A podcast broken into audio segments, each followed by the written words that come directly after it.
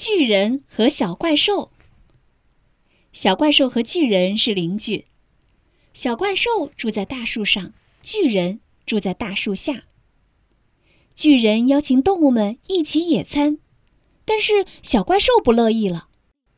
他爬下树，偷走了巨人的野餐。巨人到处找，怎么也找不到自己的野餐。巨人问小怪兽有没有拿自己的野餐，小怪兽说。没有，巨人给动物们读故事，小怪兽又不乐意了。他爬下树，偷走了巨人的故事书。巨人到处找，怎么也找不到自己的故事书。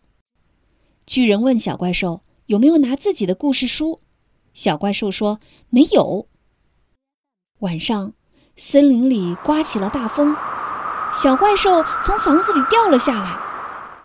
巨人伸出手接住了小怪兽。巨人给小怪兽吃东西，又给他读故事，小怪兽很感动。